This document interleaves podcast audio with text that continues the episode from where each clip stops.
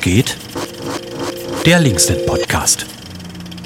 Hallo und herzlich willkommen zum Linksnet Podcast. Wir sind in der Sommerpause und heute spreche ich mit Jule über unser heutiges Thema Drogenpolitik. Vielleicht zum Einstieg erstmal die Frage, warum beschäftigst du dich, warum beschäftigen wir uns eigentlich mit Drogenpolitik? Äh, wann hast du dieses Thema eigentlich auf Landesebene übernommen?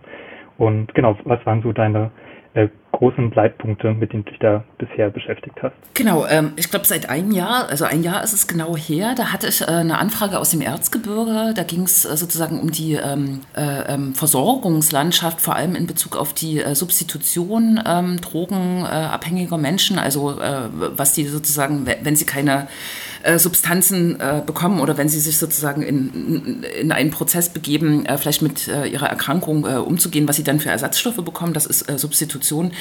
Ähm, da wurde ich gefragt um Unterstützung, ähm, auch aus landespolitischer Perspektive, ähm, die, die Fehlstellen, die es dort gibt, darauf kommen wir sicher noch, da so ein bisschen politisch mit zu intervenieren. Und da ist aufgefallen, dass wir in der Landtagsfraktion der Linken in Sachsen gar niemanden so richtig haben, der oder die sich um dieses Thema äh, ganz äh, explizit kümmert, habe ich mir das dann auf den Tisch gezogen. Ähm, besser gesagt, wir als Linksnet äh, und auch du äh, zur Person, wir haben uns das auf den Tisch gezogen. Und jetzt kann man natürlich äh, äh sagen, oder ich habe auch früher schon drogenpolitisch mich so ein bisschen engagiert, vor allem kommunal ähm, in Leipzig. Und jetzt kann man sagen, diese äh, drogenpolitischen Debatten, die sind äh, in den letzten Jahren oder Jahrzehnten so wellenförmig. Es gibt immer starke Bewegungen für eine Liberalisierung des Umgangs, äh, für die Legalisierung von bestimmten Stoffen, für eine bessere Versorgungslandschaft. Äh, das gibt es immer mal und dann versagt es wieder. Aber jetzt im Moment äh, ist ja bundespolitisch sozusagen ähm, schon ähm, so ein bisschen angekündigt, äh, dass mit der Legalisierung von Cannabis und äh, mit der Legalisierung äh, von bestimmten Harm Reduction Projekten, dass da eine Weichenstellung ähm, vollzogen wird. Und das ist natürlich dann auch spannend, wie wird es im Land und äh, in der Kommune umgesetzt. Ne? Und seitdem beschäftigen wir beide uns explizit auch im Linksnet mit dem Thema. Ne? Genau, bei der Gelegenheit kann ich ja gleich mal umschwenken auf die ja, kommunalen äh, Projekte, Ziele, die wir bis dahin jetzt schon angestoßen haben, eben weil es ja relativ evident ist, dass die Chancen da auf kommunaler Ebene in Leipzig wesentlich besser stehen, da substanzielle Erfolge zu erreichen als auf Landesebene, wo man mit einer CDU-Regierung und einer Bevölkerung, die da Harm Reduction Maßnahmen oder eine Abkehr einer, einer stigmatisierenden, äh, kriminalisierenden Drogenpolitik eher, eher skeptisch äh, gegenübersteht. Genau, wir haben zum einen einen äh, Antrag geschrieben für den Stadtrat, den die Linksfraktion jetzt eingebracht hat und der im September abgestimmt wird für ein Pilotprojekt Drug Checking in Leipzig. Das ist ja schon erwähnt im Koalitionsvertrag der Ampel-Bundesregierung. Äh, steht ja so ein Passus, dass äh, unter anderem Drug Checking eben explizit legalisiert werden soll. Momentan läuft es ja so in der rechtlichen Grauzone. Und genau, im September wird dann darüber abgestimmt, dass falls ähm, die bundesgesetzliche Legalisierung erfolgt, dann eben in Leipzig entsprechend die Weichen schon gestellt sein sollen und ein Konzept erarbeitet äh, worden sein soll, um dann eben auch die, die Praxis des Drug-Checkings äh, direkt umsetzen zu können. Genau, und auf der anderen Seite äh, wird sich ja auch kommunal schon lange um einen Drogenkonsumraum in Leipzig gestritten. Vielleicht kannst du ja nochmal kurz das äh, Spannungsfeld äh, markieren, äh, weshalb es solche Drogenkonsumräume braucht und weshalb es da eben auch äh, schon so lange Jahre Diskussionen darum gibt, aber eben wenig Fortschritte erzielt werden konnten. Da kann ich ja sozusagen äh, erstmal so formal äh, überleiten. Also während äh, Drug-Checking äh, ja tatsächlich sozusagen so Neuland ist äh, und man sagen kann, wenn der Bund das durch die Änderung des Betäubungsmittelgesetzes auch zulässt, wie, wie es versprochen ist, ähm, dann kann sozusagen eine, eine, beliebige Stadt in der Bundesrepublik sagen, jo, ähm, wir ähm, finanzieren oder wir wollen vom Bund vielleicht auch Geld und wir, wir setzen das jetzt um. Also wir schaffen ein Labor, wir, wir, wir schaffen Anlaufstellen. Bei den Drogenkonsumräumen, äh, die äh, sozusagen auch Druckräume genannt werden, wo Menschen äh, quasi sauber in einer ähm, ähm, sauberen Umgebung und nicht sozusagen im Dreck oder in der Ecke oder ähm, in der Gefahr von der Polizei oder von äh, anderen Leuten sozusagen gestört zu werden beim ähm, Prozess äh, des Konsumierens und das kann äh, das Setzen einer Spritze sein, aber kann auch ähm, das äh, Schnüffeln sein. Es gibt ja verschiedene Wege, äh, Substanzen äh, zu konsumieren. Ähm, äh, ähm, das wäre sozusagen das Modell Konsumraum, das sozusagen erstens sozusagen ähm, ges gesundheitlich abgesichert zu machen, den Akt des Konsumierens. Andererseits bergen Konsumräume sozusagen doch die Chance, ähm, dass Sozialarbeiterinnen, Sozialarbeiter, aber auch äh, Medizinerinnen und Mediziner einen relativ barrierefreien Zugang äh, zu den Klientinnen, also zu den Konsumierenden haben äh, und dass dort Beratungsprozesse ähm, aber auch möglicherweise äh, Ausstiegsprozesse aus diesem Kreislauf, in dem sich Menschen auch ähm, negativerweise oft, äh, wenn sie mit einer Abhängigkeit äh, umgehen, also wenn sie zu tief drin hängen und ähm, ihr Leben nicht mehr im Griff haben, ähm, das bietet ein Drogenkonsumraum als Chance, die Menschen sozusagen dann auch wirklich nachhaltig zu betreuen und vielleicht sozusagen den Ausstieg auch zu schaffen oder ein Leben zu erreichen, wo man gut mit einem Substanzkonsum zusammengehen kann. Ne? Und was eigentlich mein Punkt war, das Problem ist, dass Drogenkonsumräume, und so ist es rechtlich vorgesehen, äh, tatsächlich natürlich in den Kommunen existieren. Es gibt äh, viele Beispiele in Frankfurt-Main, in Berlin, in Hamburg, die auch gut funktionieren. Das äh, formale Problem ist, dass äh, das Land, in dem das stattfindet, ähm, tatsächlich äh, dem zustimmen muss. Es muss eine Verordnung erlassen werden, mit dem einer Kommune ähm, erlaubt wird, einen Drogenkonsumraum zu betreiben. Und die landespolitische, ähm, ja, der Willen von der Landespolitik, wo die CDU ja doch stark den Ton angibt, der, der ist einfach nicht in Richtung ähm, sozusagen einer akzeptierenden äh, Drogenarbeit ähm, oder Politik, sondern der ist äh, relativ restriktiv, äh, wenn man in den Bereich kommt. Und darum ist es bisher trotz der kommunalpolitischen offenen Debatten nicht gelungen, ähm, der, so einen Drogenkonsumraum in, in, Leipzig zu schaffen, weil auch, muss man äh, tatsächlich sagen, die Stadtpolitik, äh, selbst auch die Stadtverwaltung bisher quasi äh, gehadert hat damit, ne? mit dieser Hürde, dass man dem Land jetzt sozusagen äh, das wirklich schmackhaft machen muss. Und ähm, trotzdem ist jetzt, glaube ich, der Druck und auch ähm, das Leiden äh, und die Situation ähm, inzwischen so, und das hat auch mit Gentrifizierungsprozessen zu tun, tatsächlich im Leipziger Osten, wo Menschen einfach gar, gar nichts mehr finden, wo sie in Ruhe konsumieren können können. Also das hat was mit Häusern zu tun, die nicht mehr äh, bereitstehen. Das hat was mit Parks zu tun, die stärker kontrolliert werden. Dass jetzt sozusagen schon der Punkt erreicht ist, dass ähm, wir uns schon mal informell verständigt haben, zumindest mit, ähm, mit den Grünen, dass wir jetzt so einen Antrag schreiben äh, und wirklich auch Druck aufs Land ausüben, dass in Leipzig möglicherweise in den nächsten ein, zwei Jahren so ein Drogenkonsumraum äh, entstehen kann. Stichwort nochmal äh, Unwille oder geringe Motivation der Stadtverwaltung am Ende äh, an diesen Zuständen was zu ändern, trifft ja auf das Thema Draftchecking irgendwie ähnlich zu, äh, wenn man sich den Verwaltungsstandpunkt anschaut, äh, den es gab in, in Reaktion auf den Draftchecking-Antrag, der dann im September abgestimmt wird. Auch dort war ja quasi der Vorschlag der Verwaltung alternativ zu dem vorgeschlagenen äh, Konzept, eben einfach nur den Oberbürgermeister äh, zu beauftragen, sich auf Landes- und auf Bundesebene eben für eine Legalisierung äh, von Drug-Checking einzusetzen und dann eben auch darauf zu warten, dass das Ganze auf Landes- oder auf Bundesebene dann äh, auch de facto umgesetzt wird, ist ja am Ende eben genau das Gleiche, obwohl es ja theoretisch mit den Ampelparteien sozusagen kommunal ja eine Mehrheit eigentlich geben sollte, um so ein Konzept am Ende dann auch positiv votieren zu können. Und auch beim Drug-Checking gibt es ja vielfältige Erfahrungen. Ähm, in der Praxis, eben vor allen Dingen außerhalb Deutschlands, sowohl in Wien als auch in Zürich, gibt es ja seit äh, Jahren etablierte Projekte und wir haben ja auch vor einigen Wochen im Institut für Zukunft eine äh, Podiumsveranstaltung äh, gemacht mit den Drug Force aus Leipzig und äh, mit Niklas Schrader aus Berlin, wo ja auch gerade ein Drug-Checking-Pilotprojekt äh, ja in, in der unmittelbaren Umsetzungsphase sich bald befinden wird. In Thüringen gibt es ja auch schon ein Pilotprojekt, das äh, ja zumindest unter den aktuellen gesetzlichen Rahmenbedingungen äh, versucht, die äh, rechtliche Grauzone so ein bisschen zu umschiffen und dennoch Drug-Checking anbieten zu können. Ähm, genau, aber auch hier äh, setzt die bundesgesetzliche Regelung ja weiterhin äh, hohe Hürden. Genau, unser äh, Drug-Checking-Podium kann man sich auch nochmal auf YouTube äh, ansehen, wenn man will. Ja, wie, wie ist dein Gefühl? Äh, werden wir im September dann äh, hoffentlich erleben, dass äh, auch für, für unser Konzept, für den Antrag positiv votiert äh, werden wird? Oder denkst du auch hier, dass die, äh, ja, dass der Vorschlag der Stadtverwaltung letztendlich dann wieder positiv votiert wird, dass am Ende eigentlich nichts passiert, außer dass sich der OBM formal für eine Legalisierung einsetzen soll. Hm, also äh, das wäre jetzt Kaffeesatzleserei. Es laufen auf jeden Fall Gespräche äh, in die Richtung, dass unser Antrag, der für ein kommunales äh, Modellprojekt wirbt und dafür auch schon Geld einstellt, damit man konzeptionell vorarbeiten kann, ähm, dass, der, ähm, also, äh, dass der vielleicht im Stadtrat eine Mehrheit findet. Weil man muss ja sagen, äh, äh, die Stadt Leipzig spielt, das muss man auch beim Thema Drogenpolitik sagen, ähm, in, in Sachsen schon eher eine positive Rolle. Hier gibt es auch progressive Projekte. Hier gibt es äh, Multiplikatoren-Projekte äh, wie Free Your Mind, ähm, wo ähm, sozusagen Menschen, die Selbsterfahrungen haben, ähm, äh, so über Peer-Projekte oder Gleichaltrige, also junge Leute, äh, Aufklärungsarbeit machen oder mit dem Projekt äh, äh, Drug Scouts, ähm, wo ja sozusagen ein akzeptierender Präventionsansatz gefahren wird und nicht gesagt wird, du, du, du, du darfst keine Drogen konsumieren, sondern einfach sozusagen die Linie gefahren wird, Drogenkonsum gehört zum Leben. Wenn Menschen äh, konsumieren, äh, sollten sie auch wissen, was sie konsumieren.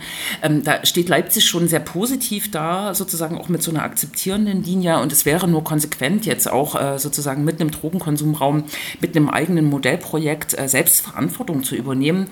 Und äh, wir hatten vor einigen Monaten im Stadtrat eine ähm, doch sehr angeregte Debatte über die Legalisierung von Cannabis, wo eine Kommune jetzt wirklich nicht so viel machen kann, sondern auf die Bundesgesetzgebung äh, warten muss oder auf die äh, Änderung der Bundesgesetzgebung. Ähm, und das war ein relativ äh, symbolischer Beschluss, den wir da äh, gefasst haben. Die Stadtverwaltung fand das auch gut, hat sich positioniert äh, für eine Entkriminalisierung des äh, Cannabiskonsums immerhin. Aber ich glaube, man muss jetzt wirklich auch drängen, ähm, dass es nicht bei Symbolik und bei ähm, Bekundungen bleibt oder bei Briefen, die der OBM dann an die Bundesregierung schreibt oder an die Landesregierung, sondern ich denke, also das ist meine Meinung und ich hoffe, dass wir SPD und Grüne auch davon überzeugen können, dass man jetzt selbst selbst auch wirklich Verantwortung übernimmt. Und meine These wäre schon, wenn der Antrag angenommen wird, äh, dauert so ein Prozess, so ein Modellprojekt, das ist ja ein komplexes Ding, so ein Drug-Checking-Modellprojekt. Äh, man muss sozusagen mit ähm, medizinischen Einrichtungen sprechen, man muss äh, eine Laborkapazität schaffen, man muss äh, Leute finden, die äh, substanzkundig sind, äh, man sollte ähm, auch drogenpolitisch oder in, in der Clubszene vernetzte Menschen sozusagen zusammenbringen, die auch wissen, wo die Klientinnen sind. Ähm, man muss da Vertrauen schaffen, auch bei Klienten Klientinnen und Klienten. Wir haben in der Podiumsdiskussion gehört, ähm, dass es auch sozusagen in, einem, in dem äh, äh, nicht clubspezifischen Milieu, nämlich bei äh, äh, Konsumierenden, die eher auf der Straße leben, da ein großes Interesse gibt, einen großen Bedarf gibt, sozusagen ihre Substanzen auch zu prüfen. Also ich glaube, da ist viel zu tun und man kann die Zeit sehr gut als Kommune ausgestalten und nutzen und da Gespräche führen und Konzepte entwickeln und dann ein Projekt da liegen haben, was man wirklich an den Start bringt, wenn die Gesetzeslage so ist. Und darauf würde ich auch orientieren. Und wir dürfen gespannt sein, ob sich die Mitte-Links-Fraktionen äh, dazu hinreißen lassen, wie gesagt, die Gespräche äh, laufen. Definitiv, genau. In ein paar Wochen werden wir schlauer sein. Und ja, abseits aller konkreten Projekte Drug-Checking, Drogenkonsumräume, äh, fahren wir auch momentan eine Veranstaltungsreihe unter dem Titel Progressive Drogenpolitik zwischen Hedonismus und Gesundheitsprävention und beschäftigen uns dabei ja auch ganz grundsätzlich mit den Fragen danach, ja, ähm, warum gibt es überhaupt äh, ja, staatliche Intervention oder Illegalisierung und Legalisierung von Substanzen? Wann hat das Ganze eigentlich äh, angefangen und welchen Zweck erfüllt das? Und wir haben unsere Reihe begonnen ähm, im Juni mit einem Vortrag von Robert Feustel eben äh, zur Kulturgeschichte der Prohibition, wo er ähm, ja historisch sehr informiert eben hergeleitet hat, äh, wann sind welche Substanzen äh, warum verboten worden. Und ja hat dabei sehr interessant gezeigt, dass es eben meistens darum ging, äh, Minderheiten zu kriminalisieren, äh, rassistische äh, Diskurse umzusetzen und am Ende eben auch mit, mit der Illegalisierung auch immer eine, eine Disziplinierung bestimmter Bevölkerungsgruppen ähm, herbeizuführen. Auch diesen Vortrag kann man sich noch ansehen auf unserem YouTube-Kanal.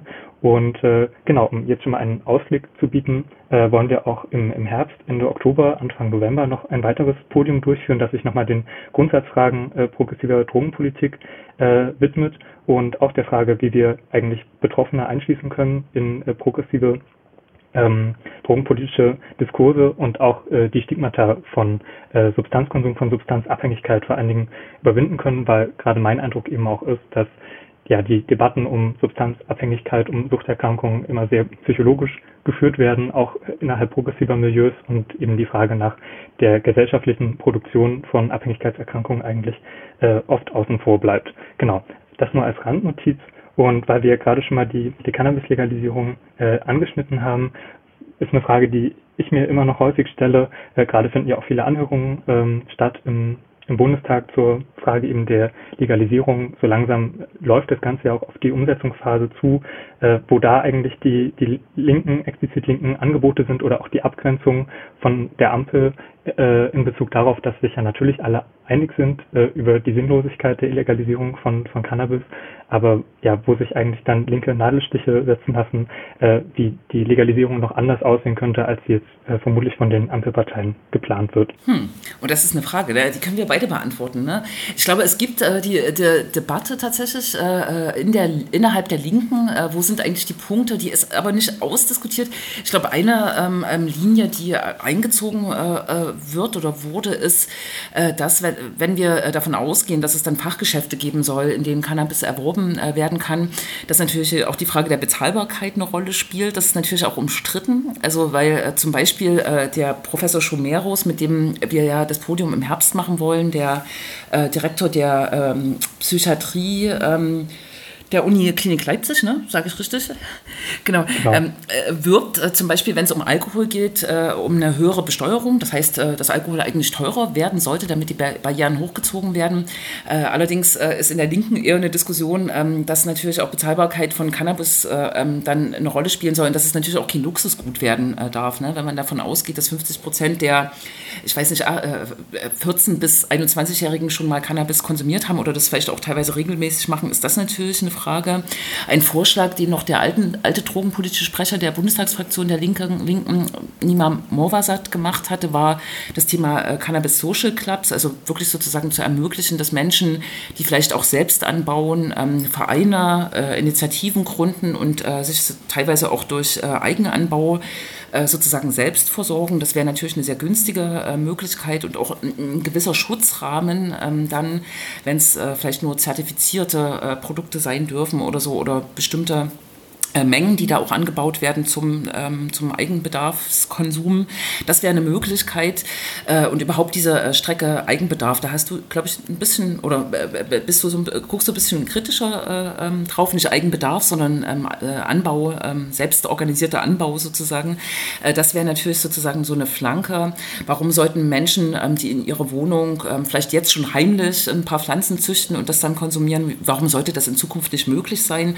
Und dazu trifft der Koalitionsvertrag ja bisher keine richtigen An, ähm, äh, Aussagen. Ne? Genau, und ganz unabhängig eben davon finde ich eigentlich auch ganz wichtig, dass eine Linke eben die Frage besetzen könnte, okay, äh, warum eigentlich nur eine Cannabis-Legalisierung? Eigentlich müsste man die Bundesregierung dann halt darauf festnageln, wie, wie willkürlich diese Legalisierungs-, Illegalisierungspolitik äh, von, von, von vornherein nach wie vor ist und dass natürlich diese äh, Chance Cannabis tatsächlich zu legalisieren, ja eben auch damit zu tun hat, dass es für die Cannabis-Legalisierung jetzt eine starke akademische Lobby eben auch gibt oder einfach eine gesellschaftlich wirksame Lobby und natürlich äh, konsumierende anderer Drogen, die dann oft als härter gelabelt werden, natürlich häufiger auch deklassierte Menschen sind Menschen, die keine politische Lobby haben und die aber nach wie vor von, äh, von Kriminalisierung allein des Drogenkonsums betroffen sein äh, werden.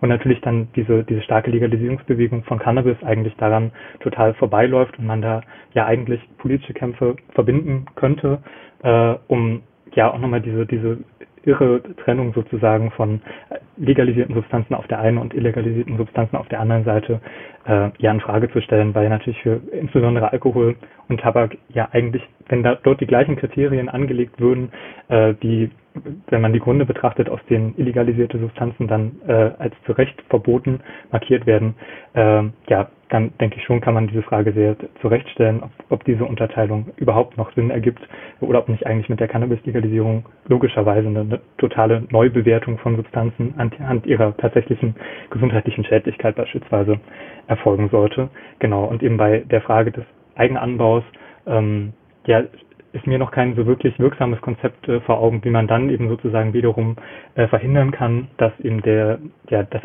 offizielle Angebot, das legale Angebot dann halt wiederum unterlaufen werden kann äh, durch, durch einen Schwarzmarkt, der dann auch wiederum äh, vorrangig äh, betrieben werden wird von einer organisierten Kriminalität, die man ja eigentlich auch zu Recht äh, trockenlegen möchte in, in Bezug auf Cannabisvertrieb. Ähm, genau, aber da ist ja die Diskussion weiterhin im Fluss und äh, man darf sicherlich gespannt sein, wel welche Konsensmeinung sich da dann vielleicht auch ergeben wird innerhalb der, der Linkspartei, weil wir die Veranstaltungsreihe auch äh, nicht zuletzt ja dafür machen, um irgendwie auch ein, ein Selbstverständnis erst zu entwickeln, weil meinem Eindruck nach ja eben zwischen äh, Fokus auf Gesundheitsprävention und Fokus auf Hedonismus äh, ja eine, eine gesellschaftliche Linke, gesellschaftliche Linke da sehr fragmentiert ist. So ist das. genau. Wobei ich äh, sozusagen dann nochmal ähm, äh, Robert Feustel vielleicht reinholen würde, der, ähm, äh, also die, die Legalisierung von Cannabis ist möglicherweise sozusagen so ein Mikroschritt äh, in diesem gesamten äh, Diskurs, wie äh, ähm, ähm, akzeptieren wir Drogenkonsum sozusagen als Teil der Menschheitsgeschichte. Ne? und er hat aber relativ pragmatisch, entweder in der Veranstaltung oder im Nachgespräch auch gesagt, dass er denkt sozusagen, dass man höchstens den Diskurs um die Legalisierung aller Drogen jetzt anstoßen kann, aber dass das sozusagen wahrscheinlich einfach noch eine, eine Weile dauert. Ne? Vielleicht ist Cannabis da so ein Modell und ich gebe dir total recht, man darf dabei nicht äh, ähm, äh, stehen bleiben. Das ist, äh, wäre fatal.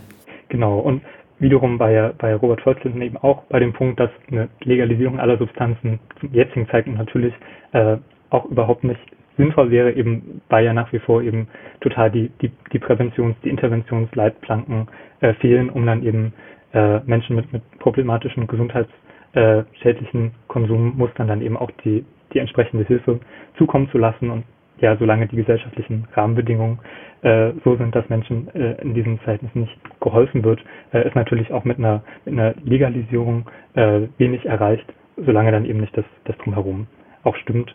Aber wie gesagt, dass man insbesondere für die Entkriminalisierung des Konsums plädieren sollte und nicht bei Cannabis stehen bleiben sollte, das äh, genau ist ja dann in der Linken sicherlich hoffentlich auch ein Allgemeinplatz. Genau. Ich bin am Ende der, der Themenliste, die äh, ich heute mit dir besprechen wollte. Genau, ich weiß nicht, ob du noch einen Punkt hast. Ansonsten äh, fällt mir nicht ein, wer als nächstes äh, dran ist. Aber genau, wir haben ja auch noch Sommerpause, deswegen dauert es halt auch noch vielleicht ein bisschen bis zum nächsten Podcast. Es könnte sich um das Thema äh, äh Krieg, äh, russischer Krieg äh, drehen, das nächste, äh, der nächste Podcast, äh, den wir ähm, publizieren, aber wir dürfen gespannt sein. Da, dann lassen wir es mal offen und genau, ich danke dir ganz herzlich für die letzten 20 Minuten und hoffe, wir konnten einen guten Überblick über die Stränge in der Drogenpolitik geben, die uns gerade so beschäftigen. Danke dir auch. Ciao. Ciao.